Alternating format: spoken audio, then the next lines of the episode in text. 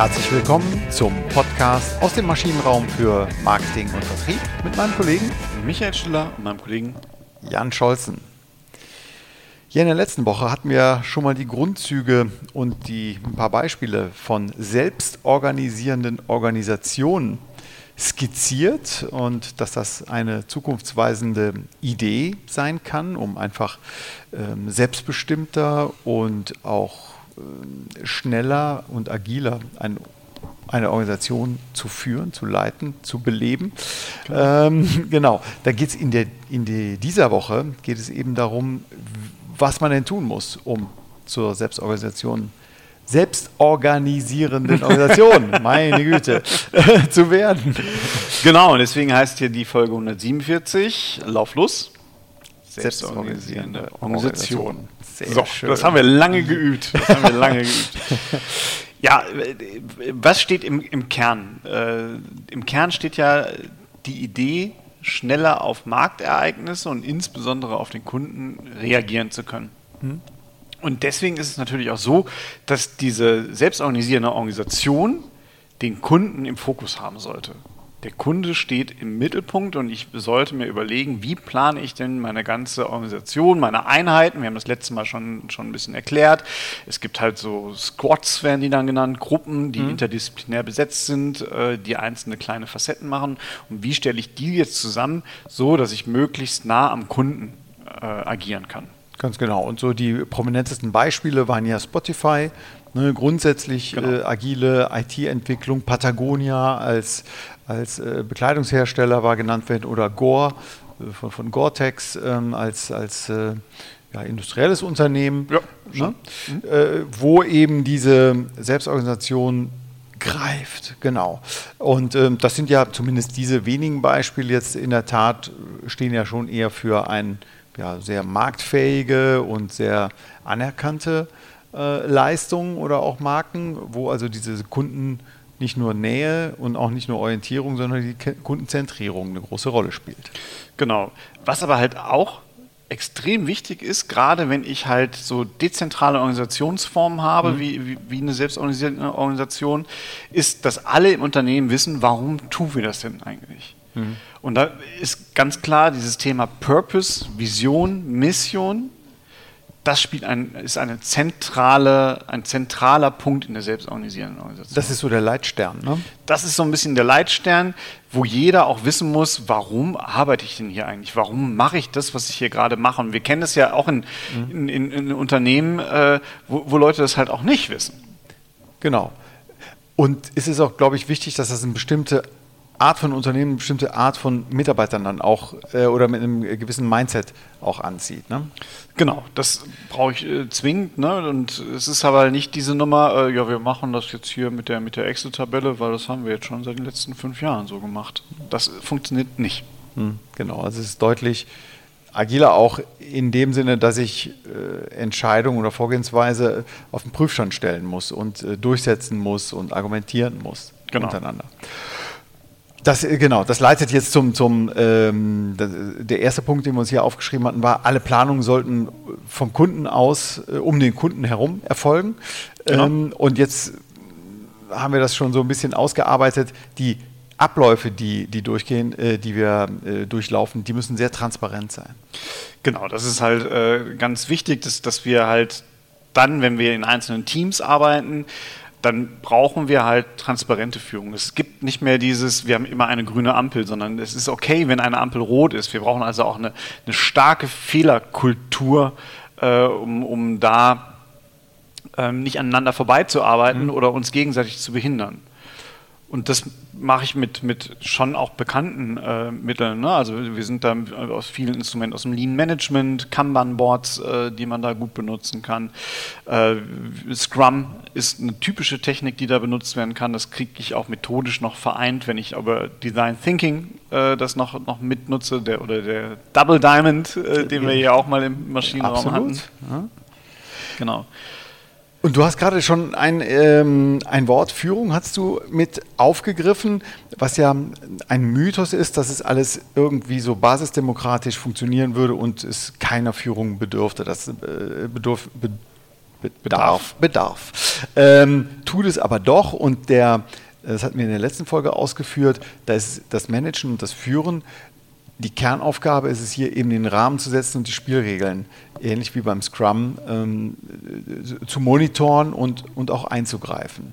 Es ist sogar extrem wichtig, diese, diese, diese Spielregeln aufzubauen, damit ich halt zum einen ähm, weiß, wer macht was und ich als wirklich aneinander her mhm. arbeite. Ich habe aber diese Spielregeln auch auf einer menschlichen Ebene, da muss ich es ja auch hinsetzen. Ich muss ja diese Fehlerkultur, muss ich auch entstehen lassen. Es bringt mir ja nichts, wenn ich in einem Team, äh, äh wie sagt es mal ein Kunde von mir, das ist der Meister Willi Wildschwein, ne, der alle Sau macht und der, äh, der genau sagt, wie es zu laufen hat und wie es nicht zu laufen hat. Und diese Menschen, die, die haben wir ja auch. Mhm. Und wenn ich so einen in einer Gruppe habe, dann muss der über mein Regelwerk eingefangen werden. Ne, das ist ein ganz, wichtiges, äh, ganz wichtiger Punkt und deswegen brauche ich diese Regeln, die muss ich auch niederschreiben und als Manager muss ich gucken, dass die dann auch das umgesetzt werden. Ganz genau. Also es ist schon auch eine, eine, eine Organisationsform, die weniger Top-Down-Kommunikation erfordert, als vielmehr äh, Information und Interaktion in den, in den Teams oder in den Squads. Ne? Genau. Und die Managerrolle wird dann auf einmal eine ganz andere, nämlich so wie ich es eigentlich auch gut finde. Ich habe dann wirklich eine Führungspersönlichkeit, aber nicht im Sinne von, ich gebe Inhalte vor, äh, ich, ich, ich weiß alles besser, mhm. sondern im Sinne von, ich führe euch und, und bringe euch in einen Zustand, in dem ihr halt eure beste Leistung bringen könnt. Das Thema Feedback ist ja zentral, ist ja, ist ja ganz, ja. ganz wichtig, weil ich ja, wie ich es schon gesagt habe, meine Argumente nicht nur vortragen muss, sondern auch dafür ähm, äh, die begründen muss und, und, und, und die auf den Prüfstand gehören. Und dazu gehören sicherlich diese stetigen Feedbacks, Besprechungen, die ich äh, abhalte, wo ich auch eine gewisse wo ich den Fokus benötige. Das muss knapp und knackig sein ähm, und, und das muss ordentlich moderiert werden. Ich glaube, das ist auch wieder hier so ein Thema Führungsaufgabe, ne? diese Moderation. Oder übergebe ich die auch einzelnen Mitgliedern? Die kann ich auch einzelnen Mitgliedern delegieren. übergeben. Hm? Ich kann das delegieren. Ich bin dann aber ähnlich wie in der Rolle des Scrum Masters oder des OKR Masters äh, bin ich dann schon auch dazu berufen, wenn ich merke, es funktioniert in einem Team nicht, dass mhm. ich diese, diese Regeln wiederherstelle. Mhm. Das bedeutet natürlich aber auch, ich muss in diesem Miteinander im Zweifelsfall auch relativ schnell harte Entscheidungen treffen, weil wenn ich jemanden habe, der in diesem System querschießt, muss ich mich von dem trennen. Mhm. Das ist ein, ein, ganz essentieller Punkt, weil ein Mitarbeiter oder eine Mitarbeiterin, die halt so ein, so ein Team zerstört, Reicht also ja. nicht das lebt, genau. Das, ähm, ja, ja, wo man auch untereinander natürlich auch unterschiedliche Aufgaben äh, wahrnimmt, dann darf sich nicht der eine hinter dem anderen verstecken. Das, das, das, äh, ja. Beides nicht. Ne? Er darf sich weder verstecken, noch darf er sich emporschwingen mhm. Als Team. Und das ist ja auch in, in unserem Denken sicherlich nochmal eine riesen Herausforderung, wenn ich über Karriere nachdenke, wenn ich halt meine persönliche Macht, das, also wir kennen ja alle die, die, Manager, die, die viel mehr Spaß an der persönlichen Macht haben mhm. im Unternehmen als eigentlich am Unternehmen, sondern die einfach nur nur ja. Chef sein wollen. Ne? Ja, also klar. dann idealerweise kriegt man eine zweite Assistentin noch und es muss der Audi A6 sein und das äh, Galaxy S21 Plus weil das bekommt nur die Führungsetage. Okay. Also, also die gibt es ja noch und für diese Menschen ist da kein Platz in so einer mhm. Organisation. Mhm. OKR hast du schon ähm, angesprochen. Thema Messung ist auch zentral wichtig. Ich brauche brauch nicht nur Feedback untereinander, sondern ich muss äh, messen, was haben wir denn nun erreicht? Wie stehen wir denn hier in so, unserem Plan im äh, Fortschritt? Ähm, wie die, sind die Durchlaufzeiten, jetzt, äh, wenn es um, um äh, Kundenprozesse möglicherweise geht? Ähm, wie ist die Arbeitsmenge verteilt? Also das ist schon sehr ja, Ziel, also ähm, wie sagt man, ähm, quantitativ, quantitativ getrieben, das Thema. Das ist sehr quantitativ, aber jetzt auch da wieder so ein, so ein Shift, während ich ja äh, im, in der klassischen Unternehmensführung würde ich jetzt Ergebnisse messen. Mhm. Das macht das Team aber für sich. Mhm. Das Team misst für sich die Ergebnisse, die dabei rauskommen. Man geht ja dann davon aus, wenn jedes Team die beste Performance, die es hat, äh, äh bringen kann, dann stimmt auch das Gesamtergebnis. Mhm. Was ich aber messen muss, ist, wie belastet sind meine einzelnen Teams. Und deswegen muss ich gucken. Belastet von was? Von den Aufgaben, die sie haben. Deswegen okay. gucke ich halt mir an, wie sind Durchlaufzeiten. Muss, mhm. Müssen wir an den Durchlaufzeiten was machen?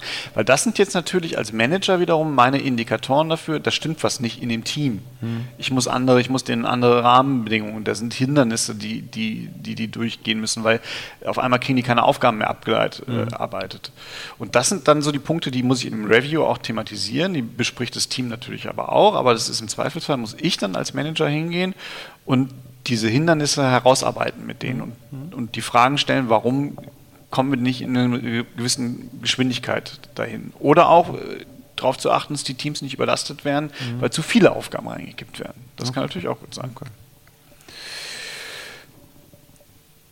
Thema Kontrolle. Also wenn ich jetzt was messe, dann kontrolliere ich mich. Du hast gesagt, man kontrolliert sich auch ein Stück weit selbst.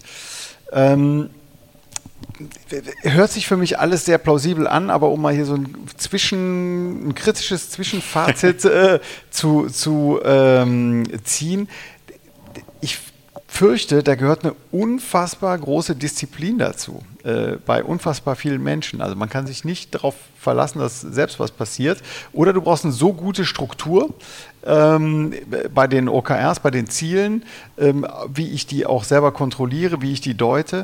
Ähm, spannend. Also auf jeden Fall spannend. Also die Idee ist ja jetzt auch gerade in der kollegialen Führung, dass, dass sich alle Mitarbeiter quasi gegenseitig führen. Mhm.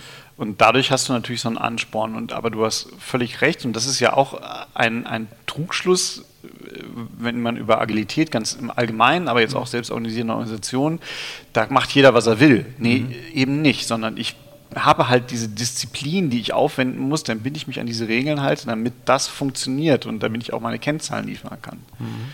Na, das ist halt, ähm, wie gesagt, wer, wer, schon mal so ein Scrum-Meeting mitgemacht hat, der weiß, das ist extrem diszipliniert. Und wir kennen das alle, dass man ja, ja, das habe ich letztens bei dem auch mal gemacht oder da wollte ich nochmal das erzählen.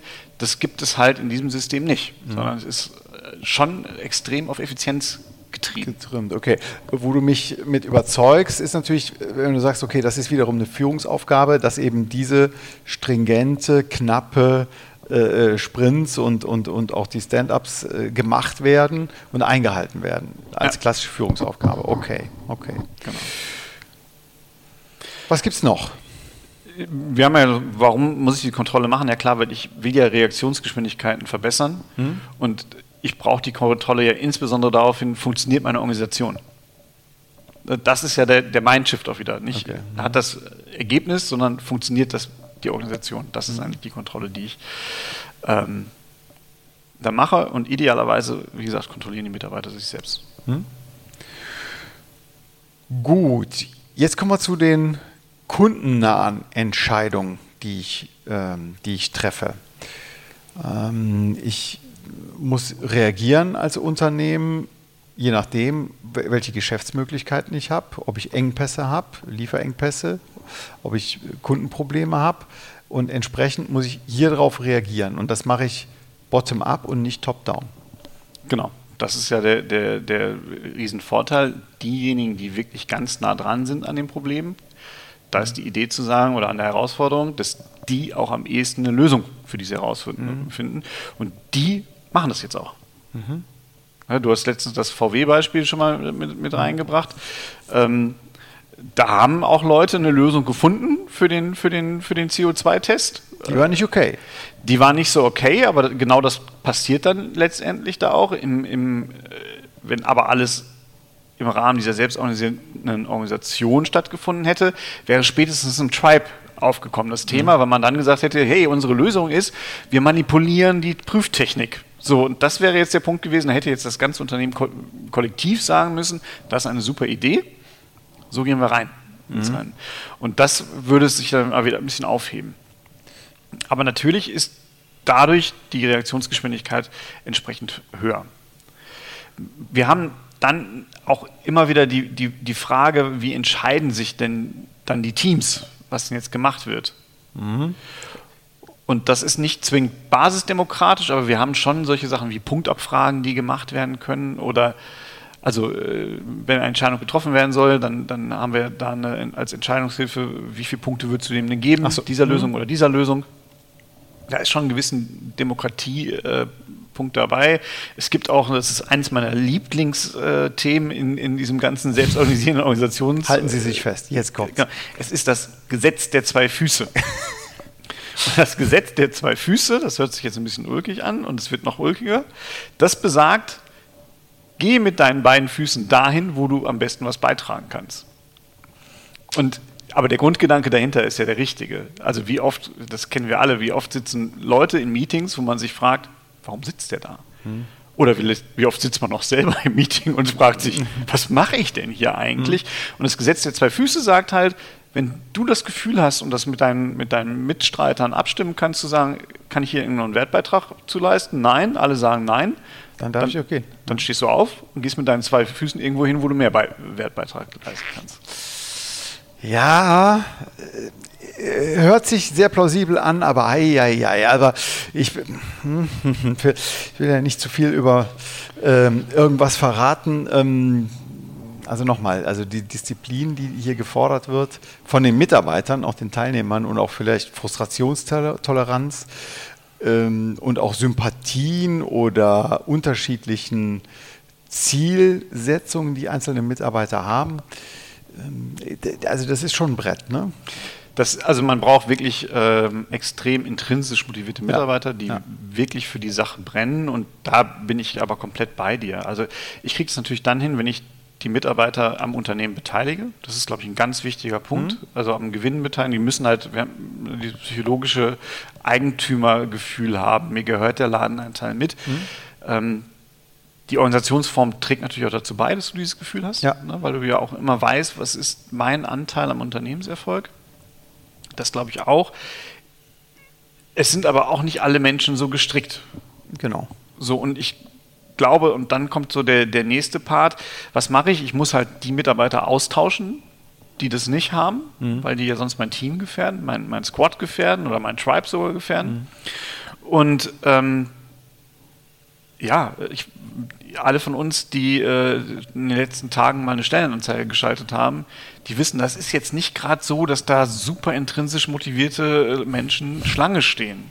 Ja. Ja. Sondern es ist halt schon so, dass die sagen, naja, Chef, schön, dass mein erster Arbeitstag jetzt angefangen hat, aber äh, um 17.15 Uhr habe ich Tennis. Ne? Einfach ja. nur, dass, dass sie da schon Bescheid wissen. Ne? Und danach die Woche ist halt die große Hallensaisoneröffnung. Mhm. Da bin ich dann auch um 17.15 Uhr weg, spätestens. Aber 9 to 5 finde ich ätzend, möchte ich nicht. So, ne? Und das ist so eine. So, ein Konflikt, ja, oder so eine. Mh. Äh, da kommen wir, glaube ich, gerade auch in, in, in, eine Denkhaltung rein, die schwierig wird, äh, um da die richtigen Mitarbeiter für zu finden. Mhm. Also definitiv schwieriger als früher. Okay, also Thema Entwicklung ähm, des Ganzen ist zentral, äh, weil ich nämlich die Mitarbeiter finden muss, die diese Verantwortung, Eigenverantwortung und selbst dieses Eigenhandeln mitbringen und Spaß daran haben. Mhm. Ähm, in der Führung muss ich eher das Thema befähigen, ähm, mir auf die Fahne schreiben. Also gut, das ist ein Klassiker, ist natürlich mehr zuhören statt reden. Fällt auch nicht jedem leicht. Nein. Das stimmt. Äh, ja, der, der ganze Manager, der, der äh, ist halt ein Coach. Mhm. Der, der coacht auch fachlich, aber auch da äh, kann er eigentlich nur Methodenwissen weitergeben. Äh, er kann Prozesse weitergeben. In, in der gesamten fachlichen Verantwortung kann er das ja nicht mehr durchblicken, weil ja er jetzt einzelne Einheiten führt, die interdisziplinär mhm. sind. Und äh, das heißt, er ist da in der, in, der, in der echten Fachlichkeit ist er raus im Grunde genommen. Er kann da nur noch die Methoden vorgeben. Und das genau. ist ja auch genau gewollt so. Äh, ganz genau, das wollte ich gerade sagen, weil das ist, ist, ja die Anforderung an den Manager, dass er eben die Methoden und Werkzeuge und Scrum und so weiter alles mitbringt. Und äh, ich glaube, das, das Wichtigste würde ich hier aus dieser kurzen Liste von dir äh, unterstreichen, professionell Rückmeldung geben. Ja, also man darf ja mit einer Rückmeldung, ähm, die, die, die, muss objektiv sein, die muss äh, auch zukunftsweisend sein, die äh, muss, muss äh, gesichtswahrend sein.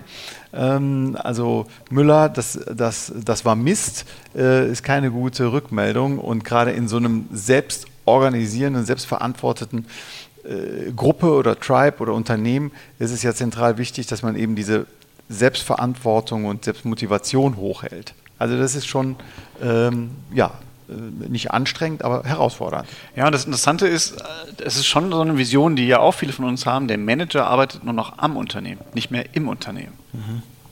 Mhm.